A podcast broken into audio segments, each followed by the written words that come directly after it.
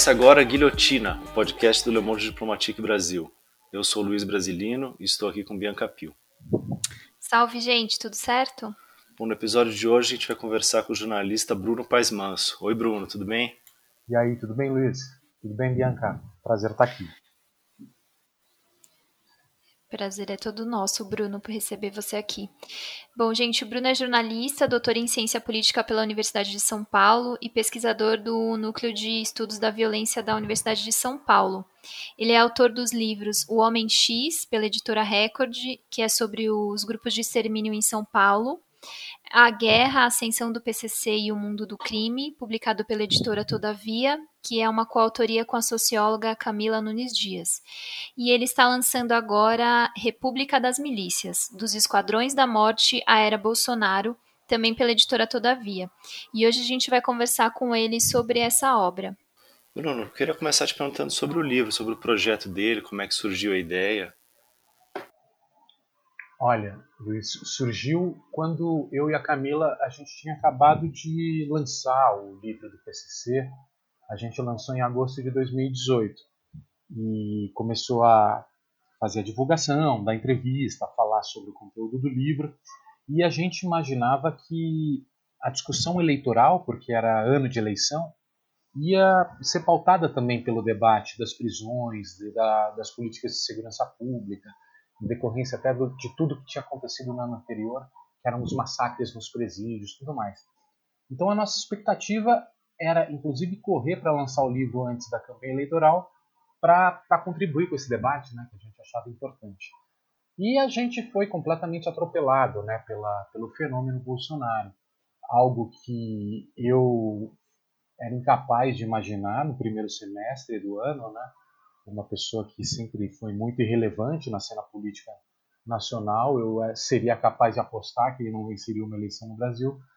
E quando a gente está no meio do processo lá de divulgação do livro, ele, somos atropelados por esse fenômeno. E como eu há tanto tempo pesquiso esse tema de violência, né, eu tentei ao longo da campanha trazer, já percebendo né, a força é, eleitoral do Bolsonaro, tentar colocar o debate das milícias. Eu achava que estava muito pouco levantado né, no, durante a campanha.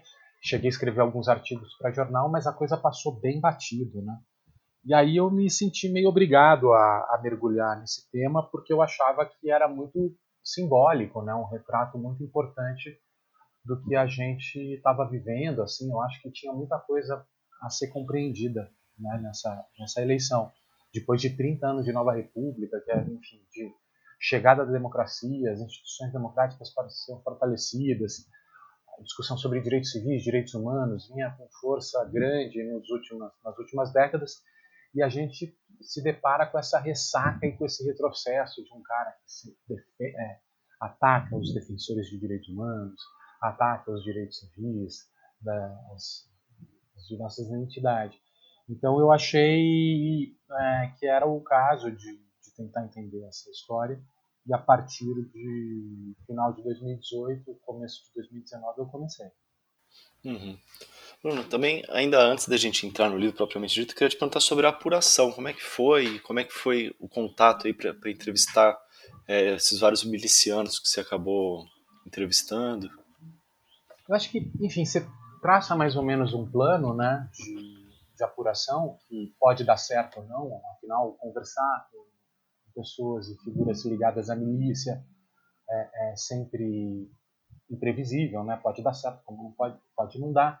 É, então é uma aposta que eu fiz, achava que ia dar, eu já tinha feito outras entrevistas com pessoas também que em tese não teria razão para conversar, mas que acabam topando é, é, trocar uma ideia. Né? É, então você começa com essas apostas, vai mapeando. Achava importante falar com o Ministério Público, achava importante falar com a polícia. É, eu já vinha estudando há anos, discutindo com colegas do Rio de Janeiro a cena do Rio até para entender São Paulo. Então isso era uma coisa que já estava relativamente bem coberta. mas você tem que falar com esses diversos atores e, e era um assunto muito quente, né? ao mesmo tempo. Todo dia mudava, né? até hoje está mudando. Eu publiquei esse livro, não param de acontecer novidades. Uhum. É, e então você tem que, ao mesmo tempo, ter uma estrutura é, histórica que te dá um norte aonde você quer. E eu queria explicar o presente, o quadro da eleição do Bolsonaro, o quadro presente das milícias, a partir da, da história do crime no Rio, né? Esse era um pouco o meu norte, mas sempre tentando apurar quente esses personagens do dia, dos dias de hoje, contar muitas histórias individuais que me ajudassem a aproximar o leitor né, da cena tal. Não, eu tenho essa pegada de jornalista, mas acho que é importante, eu gosto de fazer essa narrativa mais descritiva é, do jornalismo. É, e, e, aí eu fui para campo, né? Fui a campo é, ao longo de um ano, fui uh, umas oito, nove vezes para o Rio de Janeiro, passava uma semana lá, fazia uma série de entrevistas, marcava uma série de entrevistas, ia conhecer lugares que eu não conhecia, como Campo Grande, Santa Cruz, Rio das Pedras, Zona Oeste do Rio principalmente.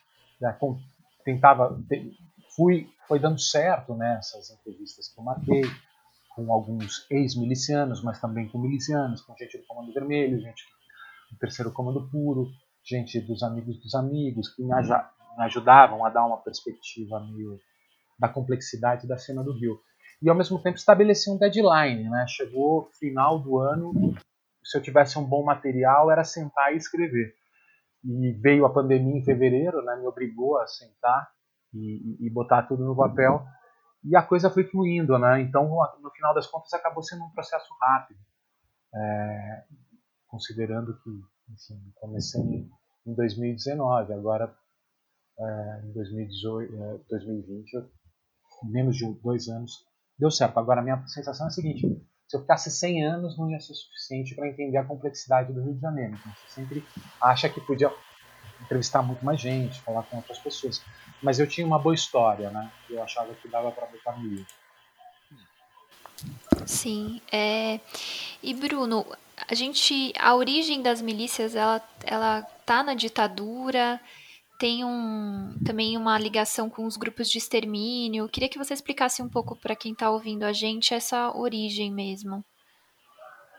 Tem uma origem, talvez, que eu acho que possa colocar, nesse caso, São Paulo e Rio de Janeiro, da violência urbana e de uma coisa que começa a fazer parte das instituições policiais nessas duas grandes cidades, quando essas duas cidades começam a crescer muito aceleradamente nos anos 50 e 60, que as pessoas começam a ficar amedrontadas com as grandes levas de, de imigrantes que chegam das zonas rurais para morar na cidade e que passam a acreditar numa espécie de busca pela ordem a partir do uso da violência das instituições policiais. Né?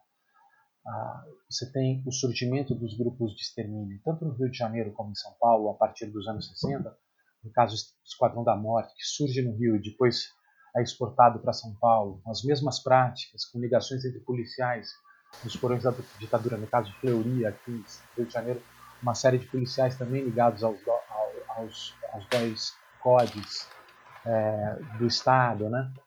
que passa a prometer ou passa a fazer o discurso ou trabalhar com a ideia de muita gente de que a violência pode ser um instrumento para o estabelecimento de uma ordem ameaçada, né, pelo crime. Tal.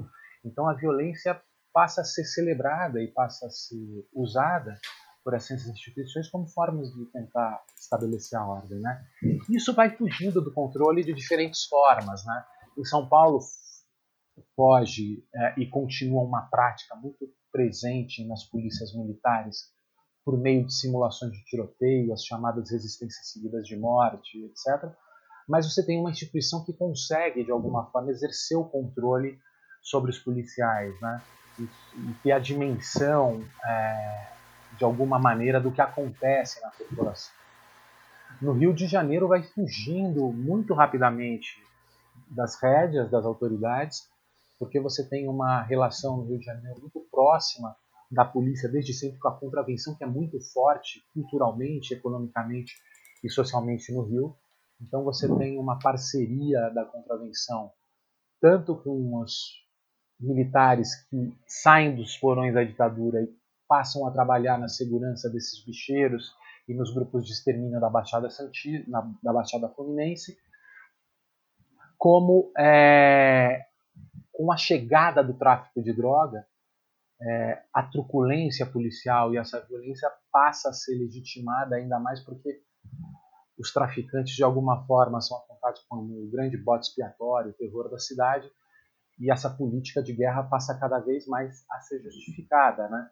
Então você tem um histórico, né, que vai sendo formado e a polícia as milícias a partir dos anos 2000, elas se aproveitam desse medo das pessoas, né, dos, dos traficantes, dessa carência de autoridade, desse desejo de ordem, dessa busca pela sensação de segurança, elas dão carta branca, um cheque em branco para a polícia que vai aproveitando disso e fazendo seus próprios negócios e ganhando cada vez mais espaço e se tornando um grupo criminal a disputar o mercado com as, com as facções de droga. Né? E no Rio de Janeiro essa disputa é bem particular porque é, implica também a disputa por territórios. Né? O, o crime lá age muito nos territórios do Estado, né, da cidade. É, então, o domínio dos territórios passa a ser muito importante, as milícias passam a buscar o domínio de, de territórios é, rivalizando com as outras facções. Né? Então, vira uma cena muito específica da cidade, muito dramática, porque passa a ser tolerada e apoiada pelas próprias instituições né, e pelos próprios, pelas, pelas autoridades políticas locais, pela elite política local, que enxerga isso como um mal menor, tendo o tráfico de drogas como contraponto. Né? Então é como se eles não fossem capazes, pelas instituições democráticas e pelo Estado de Direito, restabelecer a ordem, eles delegam para esses grupos paramilitares a busca bruta pela ordem. Né? Sim. E, Bruno, quais foram as principais condições que favoreceram a, a, a expansão das milícias no Rio de Janeiro? Eu acho que, primeiro, né, você tem esse medo, essa sensação de vulnerabilidade e essa crença na violência redentora, na violência capaz de resgatar é, a, a obediência, o, a previsibilidade, que é muito importante para a vida de qualquer pessoa. De um lado você tem isso. E de um outro você tem uma série de caminhos que vão sendo seguidos por esses grupos para viabilizar esses modelos de negócio. Né? Eu acho que tem algumas coisas interessantes do Rio de Janeiro, que são só do Rio de Janeiro, e uma delas, por exemplo, é o papel do armamento pesado para a viabilidade desse modelo de negócio e para a viabilidade até da própria banda podre policial que cada vez mais domina a instituição, passa pela dominar a instituição. É, eu fiz entrevista com um vendedor de armas, né? E, e, não só essa pessoa me disse, como uma série de pesquisas, o próprio Sou da Paz faz muita pesquisa a esse, a esse respeito, mostra um papel muito importante das polícias e do exército no abastecimento de armas pesadas e de munições pesadas nesse comércio ilegal de armas. Esse traficante de armas foi um dos principais traficantes de armas do Rio de Janeiro, tinha como sócio um sargento, por exemplo.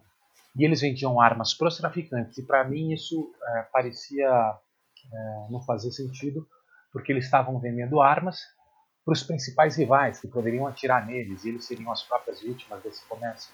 Mas o, o, o que esse vendedor e alguns policiais me disseram é que essa é a malandragem, né? E existe um, uma inteligência nesse comércio, nessa relação promíscua, e a partir do momento que você arma grupos rivais do tráfico de drogas, como existem no Rio de Janeiro, Comando Vermelho, Terceiro Comando Puro, antes Terceiro Comando, ADA, e fortalece e arma com, com armamento pesado esses grupos, você tem uma relação autodestrutiva de conflitos que acaba fragilizando os grupos e permitindo e as instituições policiais tenham mais facilidade de exercer controle no contexto conflagrado. E, por outro lado, esse contexto conflagrado, né, com tiroteios durante a madrugada, balas perdidas, inúmeras mortes de crianças, né, aquela situação trágica que a gente está acostumado, quer dizer, acabou ficando acostumado a, a essas tragédias né, rotineiras, tal, pessoas escondidas atrás do carro no túnel e sendo essas balas capazes de ultrapassar e furar as portas do carro, é uma situação muito dramática. Tal. Nessa, nesse quadro, a polícia passa a ser vista como indispensável, né? apesar de todos os esquemas que eles têm de todos os negócios criminais que muitos deles articulam, a população prefere essa polícia repleta de crimes nas costas do que ficar às mãos do crime, né? Então você tem uma vendendo essas armas e criando essa situação de pânico, você fortalece institucionalmente o negócio e, a, e o poder dessa banda podre, né? Então são cenas interessantes, assim você vai entendendo, conversando e, e, e pensando sobre a história do filme. Uhum. Bruno, eu queria voltar ao início das milícias e te perguntar como é que foi o processo delas de passagem é, daqui do, do papel do, do, justiceiro, né, para o achar que até chegar no atual controle do território. Assim, a, a, milícia dos anos 2000, né, os dois principais modelos de referência são Rio das Pedras e Campo Grande e Santa Cruz, né? são dois núcleos distintos, né? Campo Grande e Santa Cruz vai desdobrar o grupo que se chama Liga da Justiça, né, no começo dos anos 2000, e Rio das Pedras tem um modelo mais próprio, né, lá na região de Jacarepaguá, Recreio e Barra da Tijuca. É, é, interessante que a zona oeste do Rio é, é, e essa região de Jacarepaguá e Barra da Tijuca era pra, praticamente é, isolada, né? porque você tinha o maciço da Tijuca dividindo a zona sul e a região central dessa parte oeste da cidade. E essas praias eram muito isoladas, poucas pessoas moravam lá, porque você tinha dificuldade de acesso né, da zona sul para essa região. É, só que quando começou a chegar essa grande quantidade de gente, foi necessário criar novos lugares para as pessoas morarem na cidade. Abriu-se os túneis, é, ligando a Zona Sul e a Zona Oeste, facilitou é, a urbanização desses lugares, com novos projetos urbanísticos. O Rio das Pedras começa a crescer nos anos 60 é, como uma, um lugar onde moravam os, os pedreiros, os trabalhadores braçais desse novo mundo de classe média alta que se formava né, na Zona Oeste. É, então, é, eles começam a se organizar numa área perto é, dos mangues, né, alagadiça, negociam é, com, com, os, com os governadores da época e vão é, empoderando e dando poder político para a associação de moradores que passa a fazer essa negociação com, com os políticos do, do período, né? E ao mesmo tempo que eles cedem espaço, a, a associação de moradores tem autonomia para definir é, os terrenos, os lotes, os arruamentos, quem vai morar onde, e vai ganhando muito poder e, e, e criando o bairro, né? Que anos depois vai ter 40 mil pessoas, né? uma cidade média praticamente. E é, ao mesmo tempo eles negociam, né? E começa a ficar com dinheiro também. E ao mesmo tempo que conseguem votos para os políticos que vão concedendo esses benefícios. Nesse período, nos anos 90, ainda é um, é um nordestino, que é o presidente da, da, da associação, muito tradicional e que mantém pulso duro, pulso firme para evitar que pessoas roubem no bairro. Ele já tem alguns grupos de extermínio, se falam sobre listas de mortes nas padarias. Então ele tem um perfil parecido com os justiceiros de São Paulo nos anos 80, aqui também, muito parecido. Então, mas ele é assassinado nos anos 90, a mulher dele assume a vaga e também é assassinada depois. E a partir dos assassinatos desses dois, quem assume é um policial que morava lá e que faz parceria com, com uma liderança política e assumem a associação de moradores e começam a estabelecer esse modelo da milícia que também vai, além de extorsão para a cobrança de comércio e de moradores, passam a criar monopólios de vários mercados, como venda de gás, o gato-net, a internet, e vai diversificando a receita desses grupos. Né? E com apoio muito ostensivo do 18º Batalhão lá da região e das polícias, esse modelo vai se espalhando a partir dos anos 2000 nos bairros vizinhos né, lá da região. O outro núcleo é da, da de Campo Grande e de Santa Cruz, ele começa mais no transporte clandestino nos anos 90, até pela sequência de, de acordos entre os políticos do Rio com, a, com o sindicato dos transportes é, de ônibus. Né? É, o transporte é de péssima qualidade para lá, isso abre um espaço muito grande para as vans entrarem nesse mercado e complementar a falta do transporte centro-zona oeste, que o trem fazia muito mal. É, então, esse mercado é muito rico e disputado. Policiais passam a ser contratados para fazer segurança, porque as melhores linhas são disputadas de forma violenta. Esses policiais são contratados e, a partir de determinado momento, eles percebem que, em vez de ser segurança, eles podiam tomar as linhas e serem donos das próprias linhas a partir dessa tomada do, das linhas de, de vans, eles também estão próximos das associações de moradores, fazem trabalhos assistencialistas, é, conseguem uma articulação com equipamentos da prefeitura, em postos de saúde, em creche, em escolas, e passam a ter uma ascendência política muito grande e sempre com muita violência, né? passam a disputar mercados e aqueles que, que tentam confrontar a liderança deles com, com muita violência e também reproduzem esses modelos é, do Rio das Pedras, de criação de monopólios e tudo mais, e vão enriquecendo e comprando muita arma e, tendo muito poder, né? É, até desencadear na CPI das milícias, que aí sim vai ser um marco, um divisor de águas, é, quando o escândalo desse modelo de negócio criminal vem à tona pela primeira vez e aí as pessoas passam a perceber que tem um problema com a polícia muito grave do Rio de Janeiro. Essa é um pouco a origem desse novo modelo miliciano. Uhum.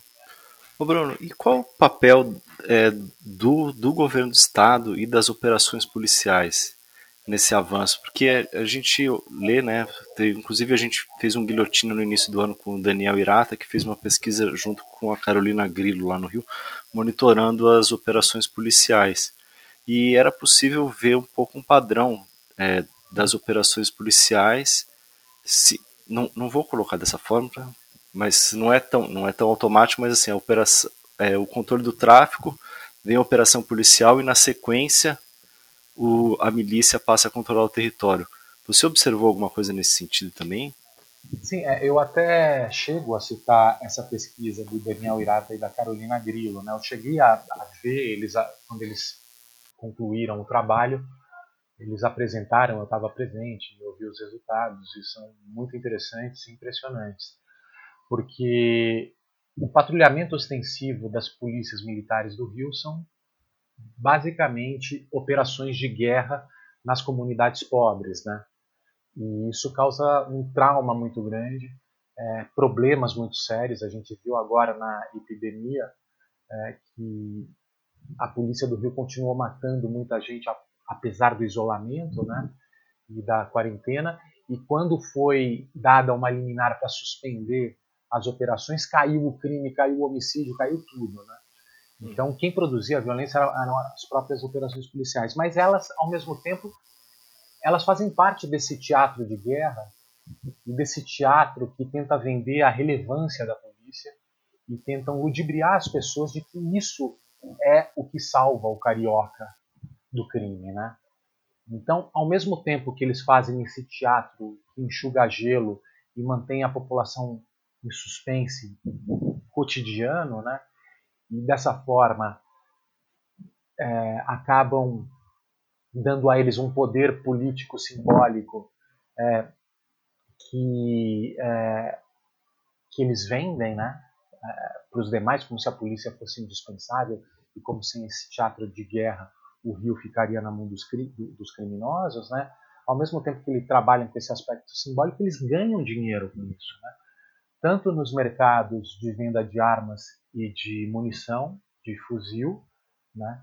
E muitos policiais estão envolvidos e basicamente boa parte das munições que são disparadas cotidianamente em grande quantidade são desviadas das instituições policiais, ou seja, tem um mercado paralelo pesado nisso, além dos espólios de guerra, né, que são as apreensões feitas que entram no mercado negro a partir do momento que as polícias pegam essas armas.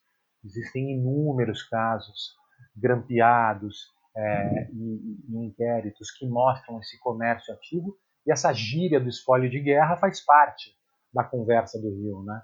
que é a mercadoria apreendida nessas operações. É, e ao mesmo tempo você tem essa o arrego, né? que é outro, outra, outra fonte de receita que as operações de guerra permitem, que é se você paga um determinado arrego, você não tem as operações. Quando você deixa de pagar o arrego, você passa a receber operações com mais frequência. Então você tem todo um mercado, né, que também se torna uma fonte de receita, além de criar um, um, um símbolo é, da indispensabilidade que engana as pessoas, da polícia. Né? É, então, essas operações acabam sendo muito estratégicas para a manutenção do estado degradado das coisas e das instituições no Rio de Janeiro policiais. Né? É, e uma coisa, acho que uma característica curiosa das milícias no Rio de Janeiro é essa atuação em diversos serviços no território que ela domina, né? Então tem a venda exclusiva de gás, tem o transporte alternativo, o famoso gato net, enfim, segurança para os para os comerciantes e até em certas áreas uma certa grilagem né, do, do, do da, da, de terra para construir empreendimentos, enfim. Eu queria que você explicasse um pouco é, essas características e essas formas também de arrecadação que a, que a milícia passa a ter quando ela é, chega em um território. Sim, é, quanto maior a fonte de receita, mais lucrativo é esse território que eles dominam, né? Então, até diante disso, principalmente ao longo dessa década, a partir de 2014 e 2005, as milícias passaram a liberar também a venda de drogas nesses territórios, desde que regulamentada pelos chefes milicianos, né, porque também era mais uma fonte de receita. O objetivo desses grupos, né, eu acho que cada vez mais fica claro, é a capacidade de regulamentar e de agir como uma espécie de agência reguladora do mercado do crime. Quanto mais quantidade de de mercados eles conseguirem exercer essa regulação melhor. Então, é, pode ser extração de areia, é, desmatamento, grilagem, venda de apartamentos, é, gatunete, venda de kit churrasco, né? cigarros clandestinos, é, cigarros do Paraguai, é, cigarros é, falsificados do Paraguai, né? Então você tem um mercado lá de cigarros falsificados do Paraguai. Você vê é duplamente frio, né? Clandestino. Então é questão de criatividade, né? E aí não falta criatividade para você descobrir formas criminosas de ganhar dinheiro. Isso o, o, eles têm muitas, né? Então tanto que é, em, é, no caso da grilagem é, e da, do desmatamento, da venda de, de apartamentos, né, é, era uma área que o capitão Adriano da Nóbrega, muito próximo da família Bolsonaro, passou a atuar a partir do final dos anos 2010, começo da, da década, e ganhar dinheiro sendo uma das figuras importantes na milícia do Rio das Pedras. Né? Então, é, são são várias possibilidades, né? Esse, é, esse leque de, de receitas criminosas são, é, são diversos, né? A questão de criar o, o mercado e ganhar, porque a força já tem. A violência, a capacidade de exercer violência já existe. Bruno, você fala numa falsa oposição entre milícia e tráfico. Eu queria te pedir para explicar um pouco por que, que é uma falsa oposição e como que essa concepção, né, beneficia a milícia. É, essa é, é uma frase, né, que, que eu ouvi muito, né, até de alguma forma para justificar a presença das milícias, né. É, você prefere a milícia ou o tráfico, né, como se não houvesse o, a terceira opção, que é o Estado de Direito e as instituições democráticas e o governo republicano, né, para garantir as leis nas favelas e nas comunidades. E, de fato, esse é um drama do Rio de Janeiro, até por conta dessa grande quantidade de armas pesadas desse domínio territorial que faz parte é, das características do crime no Rio. Né? É, existem os chefes do tráfico que dominam o território para tentar vender droga nesses territórios e para conseguir vender droga eles precisam estabelecer a lei do silêncio, né? É, então a população precisa ficar calada sob ameaça de, de vida e outras punições para que eles ganhem dinheiro é, e que eles possam faturar sem ter grandes sem aumentar os riscos de serem presos.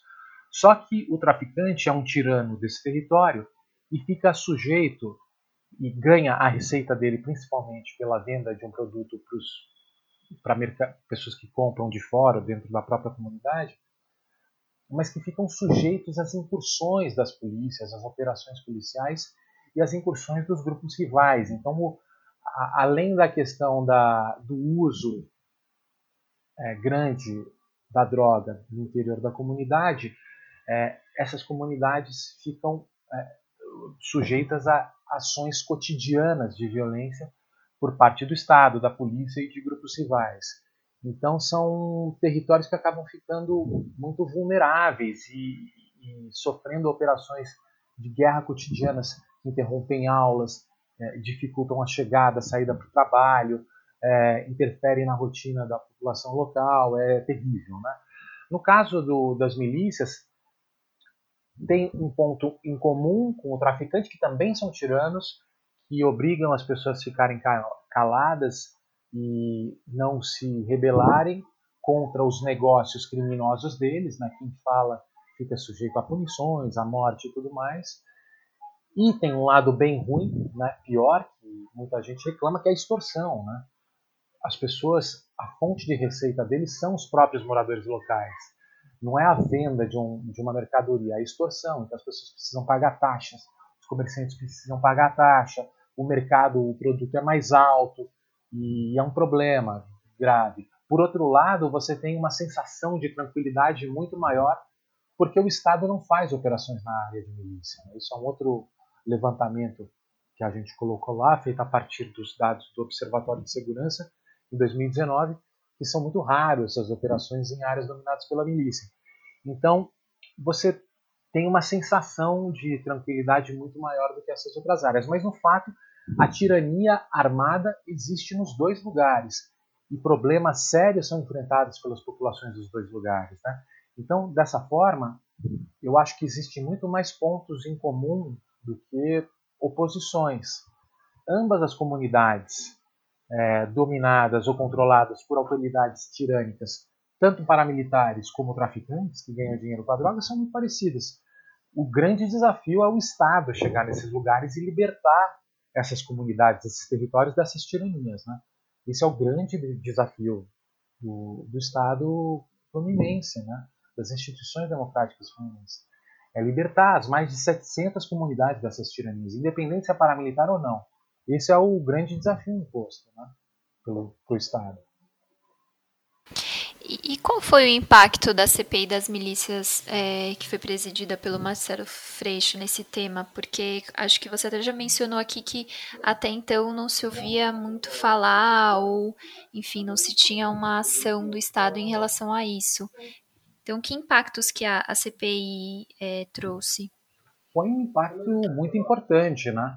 porque é, foi um, um, impacto muito importante, porque pela primeira vez, né, depois de anos crescendo é, em silêncio, se jogou todos os holofotes para cima desse tipo de atividade criminal e caiu a ficha entre as pessoas de que era um quadro muito problemático, né? muito prejudicial para toda a população. Então, de fato, foi um divisor de águas. Foi no momento que os jornalistas tinham sido é, torturados, né? As pessoas ficaram muito chocadas com aquilo e tudo isso veio à tona a partir dos seis meses que, durar, é, que durou a, a CPI, né? É, muitas pessoas foram presas, né? E continuaram sendo presas é, ao longo desses anos.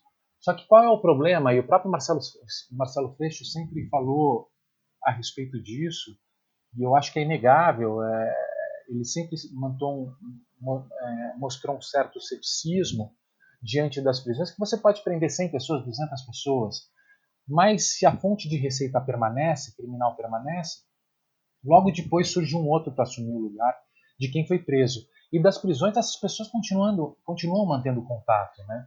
A gente, cada vez mais, tanto pelo PCC, pelas, pelas diversas facções prisionais do Brasil, percebe que as prisões muitas vezes são uma espécie de escritório do crime que muda a condição da pessoa presa, claro, mas que os contatos permanecem e o gerenciamento do negócio permanece. Então a pessoa é presa, mas o, a fonte de receitas, o abandono do Estado e a terceirização desses territórios para esses grupos criminosos continuavam, eles continuavam ricos, ganhando muito dinheiro. Então eles continuaram crescendo. Só que houve pós é, pós CPI também o período das UPPs, né, das unidades de políticas de polícias pacificadoras, né, que deu uma certa ilusão de que as coisas estavam dando certo. Né? É, houve um momento de boom das commodities, né, preço do petróleo muito alto, as receitas do Rio, então, de alguma forma elevadas, né? É, a, a escolha do Brasil para sede da Copa do Mundo, a escolha do Rio de Janeiro como sede de Olimpíadas foi um momento mágico do Rio de Janeiro, né? O Sérgio Cabral potencial candidato a presidente, aquela época que parecia que não tinha como dar errado mais, né? a capa da Economist, né? com aquele corcovado entrando em órbita, né? como um foguete, tudo isso. É, até que a 2013, junho de 2013, as commodities entram em crise, o preço do petróleo despenca, começa a surgir a Lava Jato, começam a virar toda uma série de denúncias de corrupção contra o governador, ele é preso, a coisa começa a degringolar e a cair escada abaixo, e é, assim, é, é como se é, o funcionalismo, o salário do funcionalismo público é atrasado, então todo todos os problemas que estavam dentro do armário, né, que pareciam que estavam submersos, né, vem à tona ao mesmo tempo, né? E, e a, a, crise se estabelece, né? E fragiliza as instituições de uma forma tal que a coisa fica sem controle e as milícias e os grupos milicianos ficam mais empoderados e passam a ser os grandes protagonistas das ordens dos territórios, né? Com o Estado completamente fragilizado, com governadores sendo presos, e, e, presidentes da Assembleia, do Tribunal de Contas as instituições se fragilizam de tal forma que a milícia se surge como, surge como um poder real de ordem nos territórios. É uma situação muito triste né, que a gente testemunhou. Né?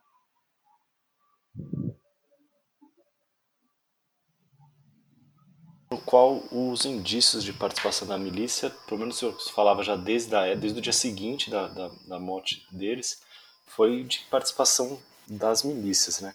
Eu queria saber quais são esses indícios. Você podia indicar quais são esses indícios, né, que deixam patente a participação das milícias nesse crime e por que e, e, e, e por que é, o não esclarecimento do crime também ajuda a entender a atuação das milícias no Rio de Janeiro.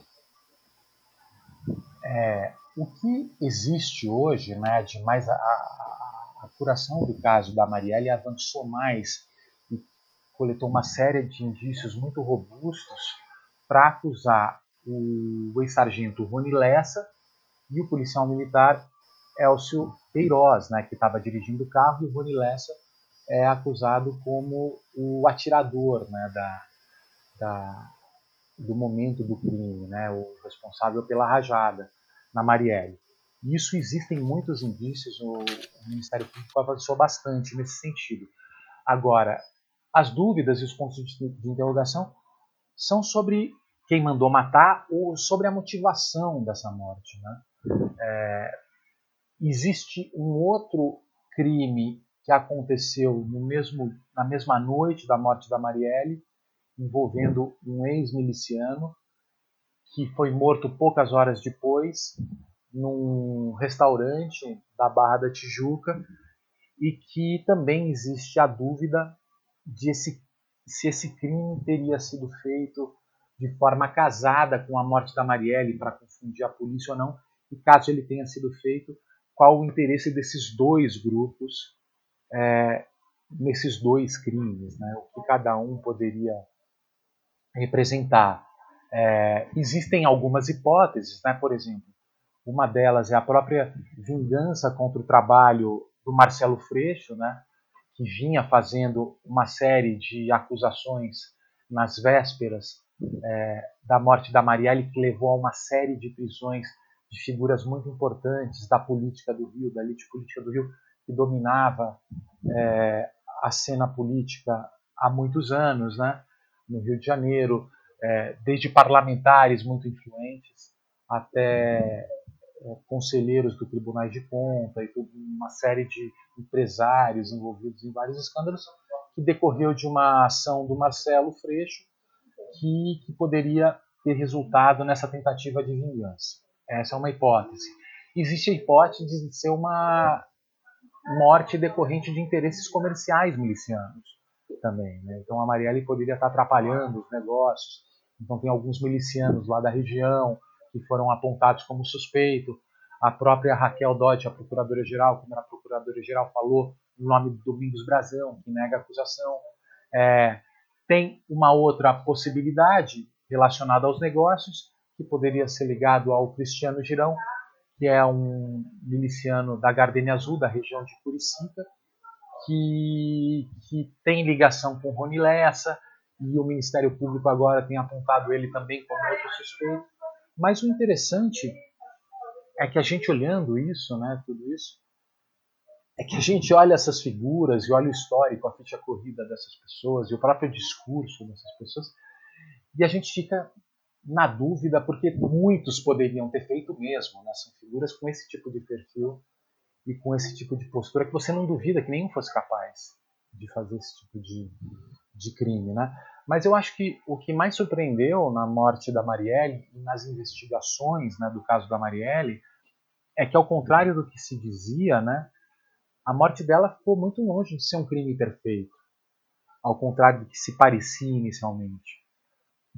No dia seguinte da morte dela, a, a forma de atuação, é, o, o armamento usado, até o tipo de tiro, a rajada dada no momento do crime, é, era uma, um procedimento, uma forma de ação que vinha se repetindo há uma década, pelo menos, e sobre e, e, muitos policiais, inclusive da divisão de homicídio, sabiam a respeito disso. Né?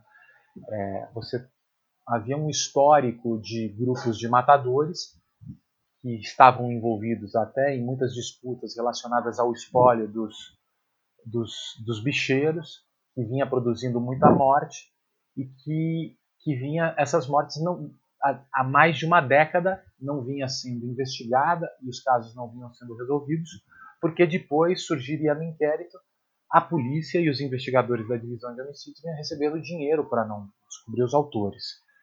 Isso só veio à tona três, quatro meses depois, quando é, tenta se incriminar falsos responsáveis pela morte da Marielle, no caso um miliciano chamado Orlando Curicica, que é apontado como autor do crime, e que bota a boca no trombone, ao contrário do que as pessoas esperavam, porque você delatar alguém nessa cena é morte certa, né? Ele cria coragem, porque estava nas cordas, e delata todo mundo e conta sobre essa história de décadas de envolvimentos de matadores com a divisão de homicídios, com uma série de homicídios que aconteceu. E isso era sabido na cena policial carioca. Né? Isso foi acobertado e foi necessário é, esse, esse miliciano é, depor e durante muito tempo ele quis depor e as polícias não queriam tomar, a polícia do Rio não queria tomar o depoimento dele. Com a entrada do GAECO e da promotora Simone, Simone Sibilio na história, isso ganhou uma nova dinâmica e os casos passaram a acontecer e aí não teve mais volta.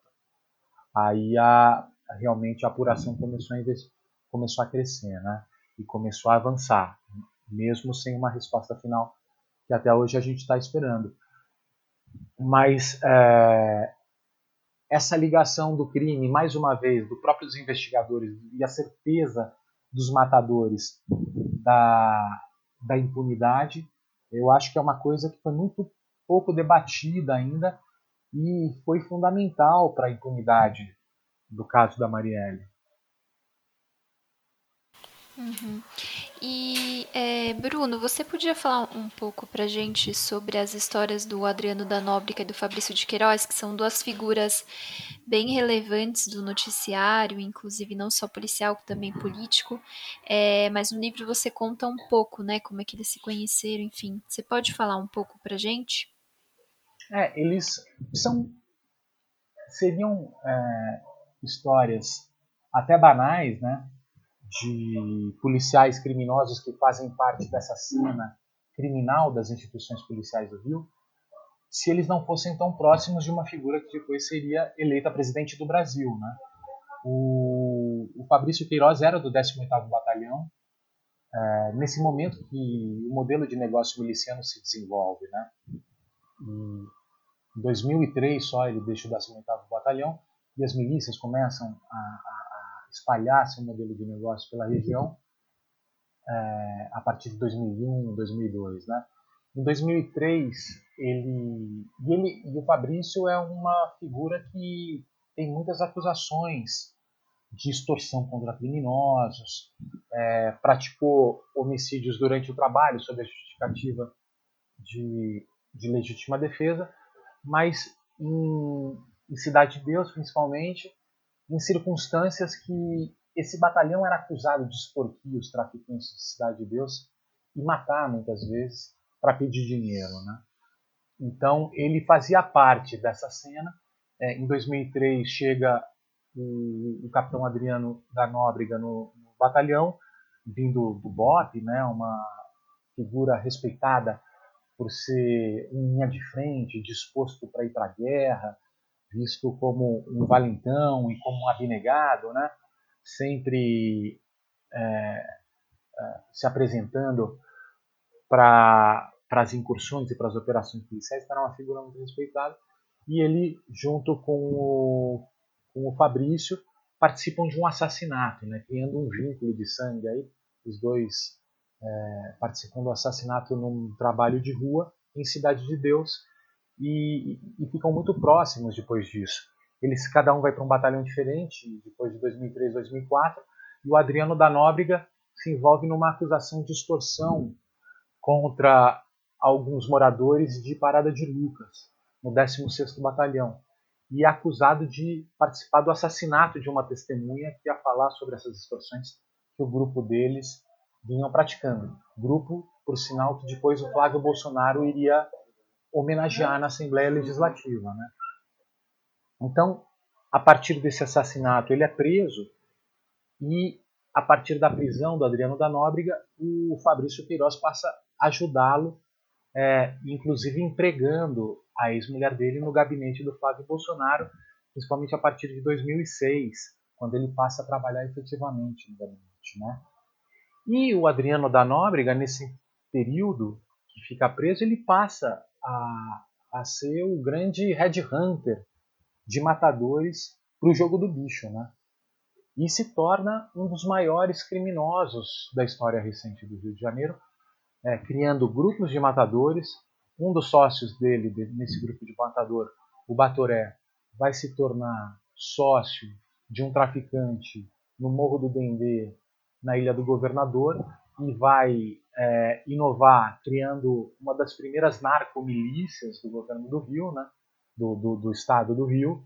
É, o, o, Adriano também vai ter atividades no Rio das Pedras e Muzema, é, no, no, no, trabalho de desmatar áreas protegidas ambientalmente construir prédios e vender esses prédios, que vai culminar num desabamento, depois que o Bolsonaro é eleito mesmo, que mata mais de 20 pessoas na região de Muzema. Né? Ele é apontado como um dos líderes dessa milícia que, que fazia esse tipo de ação. Além das ligações com o bicho. Né? E apesar dessa trajetória impressionante, né, como um dos maiores criminosos do Rio, em 2016 o, o Fabrício Queiroz leva a mãe dele para trabalhar no gabinete. Né? E, e, eu perguntei, Pô, será que a família não sabia né, dessa atividade criminosa e, e contratava ingenuamente? Né? Enfim, é difícil saber, né, porque eles não, não existe é, claramente, é, não é possível dizer claramente que eles soubessem, mas o que eu perguntei para um policial é se as pessoas na polícia sabiam, se era conhecido essa atividade intensa do Adriano no jogo do turno e era sabido por todos na polícia o papel dele no crime. Esse policial, inclusive, investigou milícias e me disse que o Adriano era o tipo da pessoa que se você encontrasse na rua, você tinha que sacar arma já, automaticamente, porque provavelmente ele estava ali para te matar. Então, apesar disso, ele é continua sendo ajudado pelo gabinete da família Bolsonaro. Né? E, além disso, ao longo de toda a carreira, o Bolsonaro sempre foi muito insistente na defesa do Adriano. Quando o, ele foi condenado pelo assassinato, ele foi no Congresso, no plenário, falar que o júri foi um escândalo, que o Adriano tinha que ser absolvido. E, de fato, o segundo na segunda instância o júri foi é, foi cancelado, né? O Adriano foi colocado em liberdade, mas aí ele já estava na trajetória criminosa dele muito intensa.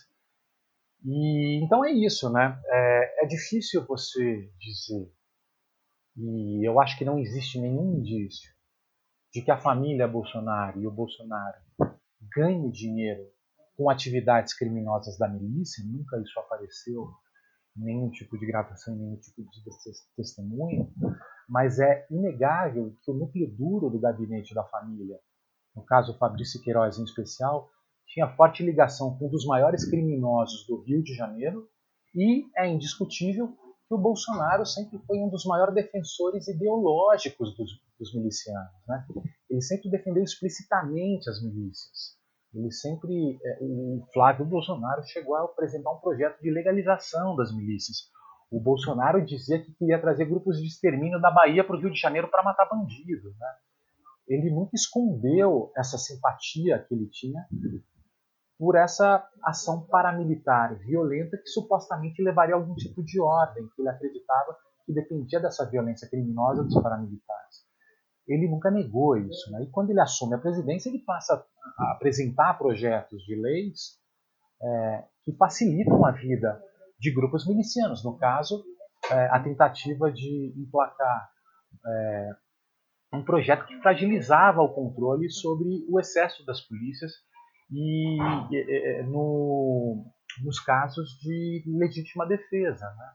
É, então, como se é, tentasse fazer com que é, não quando o policial matasse em serviço, praticamente pudesse ser inocentado é, é, de antemão, né, por estar atuando em defesa da sociedade. Tal. Isso facilita a vida dos policiais e dos paramilitares, né, isso que esses policiais criminosos querem. É, da mesma forma, a flexibilização do controle das armas, do armamento pesado, dos fuzis. É, isso também é, é o ideal para o fortalecimento desses grupos, né? E que ele continua agindo nesse sentido, né? Então, é, acaba sendo uma nova forma de ver a política, né? Uma descrença no Estado de Direito da Constituição de 1988 e algum tipo de imposição de uma ordem pela força, pela violência, é, pela força bruta, né? Representada pelos militares, pelos militares, né? E aí é nesse sentido, né, Bruno, que a vitória de 2018 do Bolsonaro na eleição não foi só uma vitória de uma pessoa próxima, né, a, milicianos, foi uma vitória ideológica dessa, da ideologia das milícias. Né? É, é, aí é, o título do livro é um pouco isso, nesse sentido, né? e, e, e, na verdade, é um momento em que a nova república passa a ser muito desacreditada. Né? É, são é, 30 anos né, de redemocratização, é, com períodos muito importantes e avanços institucionais muito importantes ao longo dos anos, sociais e econômicos também, né? É, mas tem todo esse problema de financiamento de campanha, que foi é, sempre o calcanhar de Aquiles dos partidos, né? políticos que tinham que acabaram criando essa regra e essa forma de eleger seus candidatos dia caixa 2. E isso, a partir de 2014, começa a ser sucessivamente exposto é, e denunciado, principalmente depois da Lava Jato. Né? É, esses, essas denúncias sucessivas, ao longo de quatro anos, depois de junho de 2013, com a chegada da crise econômica, com a crise das commodities, tudo isso se acumulando, é, vai gerando uma grande ressaca né, na população, um grande bode que vai, em 2018, meio que chegar ao seu ápice, né? Como se os políticos fossem os grandes culpados de toda a situação que a gente estava vivendo. E a partir do momento que você desacredita na polícia, na política, a partir de que a solução não pode mais ser negociada e a autoridade política se é, desaba, né? A autoridade política desaba. A única solução é a polícia, é a força, né? Então, tanto pelo exército, pelo porrete, pelas forças armadas, pelo miliciano, pelo promotor punitivista, pelo carrasco. Né? É uma ordem é, baseada numa violência redentora, que passa a ser a esperança de muita gente. Né? E o Bolsonaro, aquela figura patética dos anos 90, é, que ninguém dava a menor bola, passa a simbolizar esse, essa esperança, né? Quer dizer, essa, esse mal-estar, é, passa a ser visto como uma solução para essa sensação de vulnerabilidade. Né?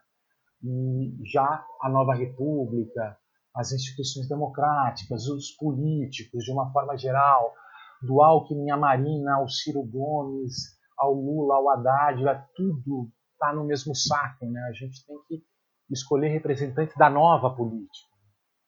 Muitos deles militares e sempre autoritários, reacionários na maioria das vezes, né?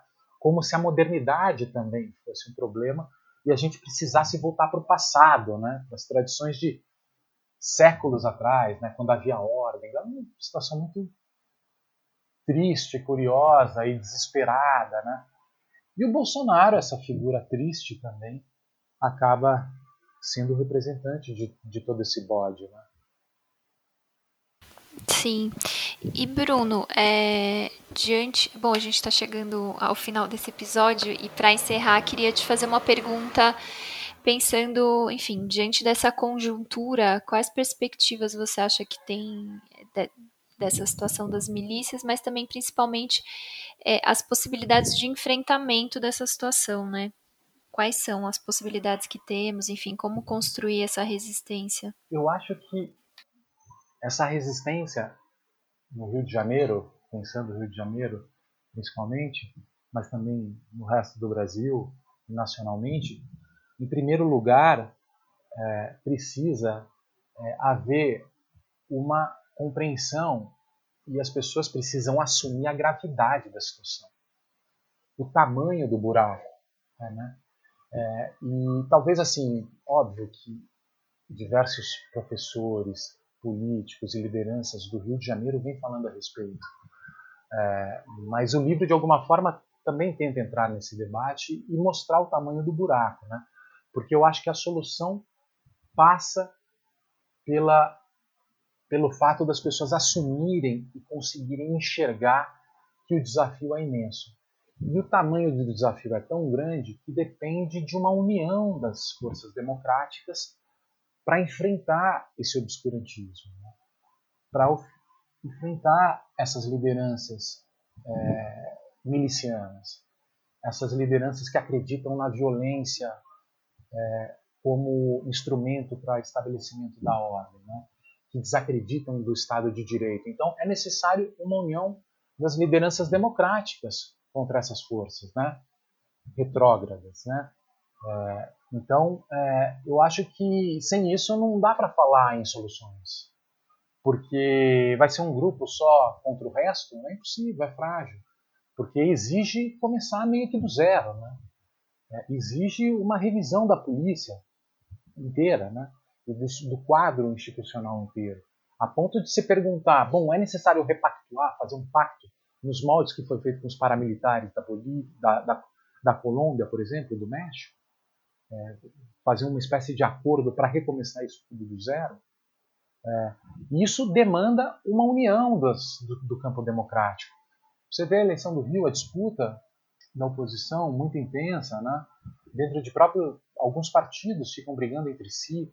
É, você vê uma bateção de cabeça muito grande que, que deixa tudo isso, esse sonho muito distante, né?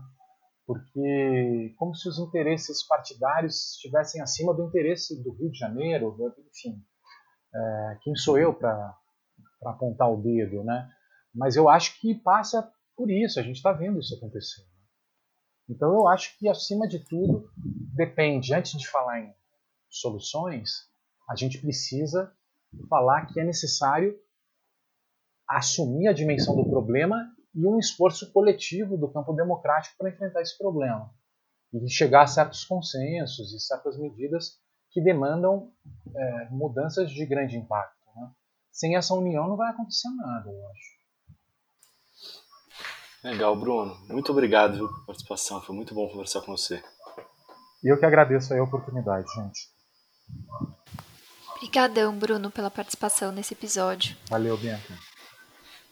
Valeu, Luiz. É isso. Valeu, Bruno. Então, bom, estamos chegando ao final de mais um Guilhotina. É, alguns recados, Bianca? Acho que é só para lembrar que a gente está com a edição de outubro no ar e a gente está falando justamente sobre a corrosão da democracia, então convidar as pessoas a acessarem o nosso site, lembrar que a edição impressa ainda é exclusiva para assinantes, então faça a sua assinatura, é diplomatic.org.br barra assine, e é isso, em breve a gente está trabalhando para voltar às bancas. É isso. Até mais, pessoal. Até semana Valeu, gente.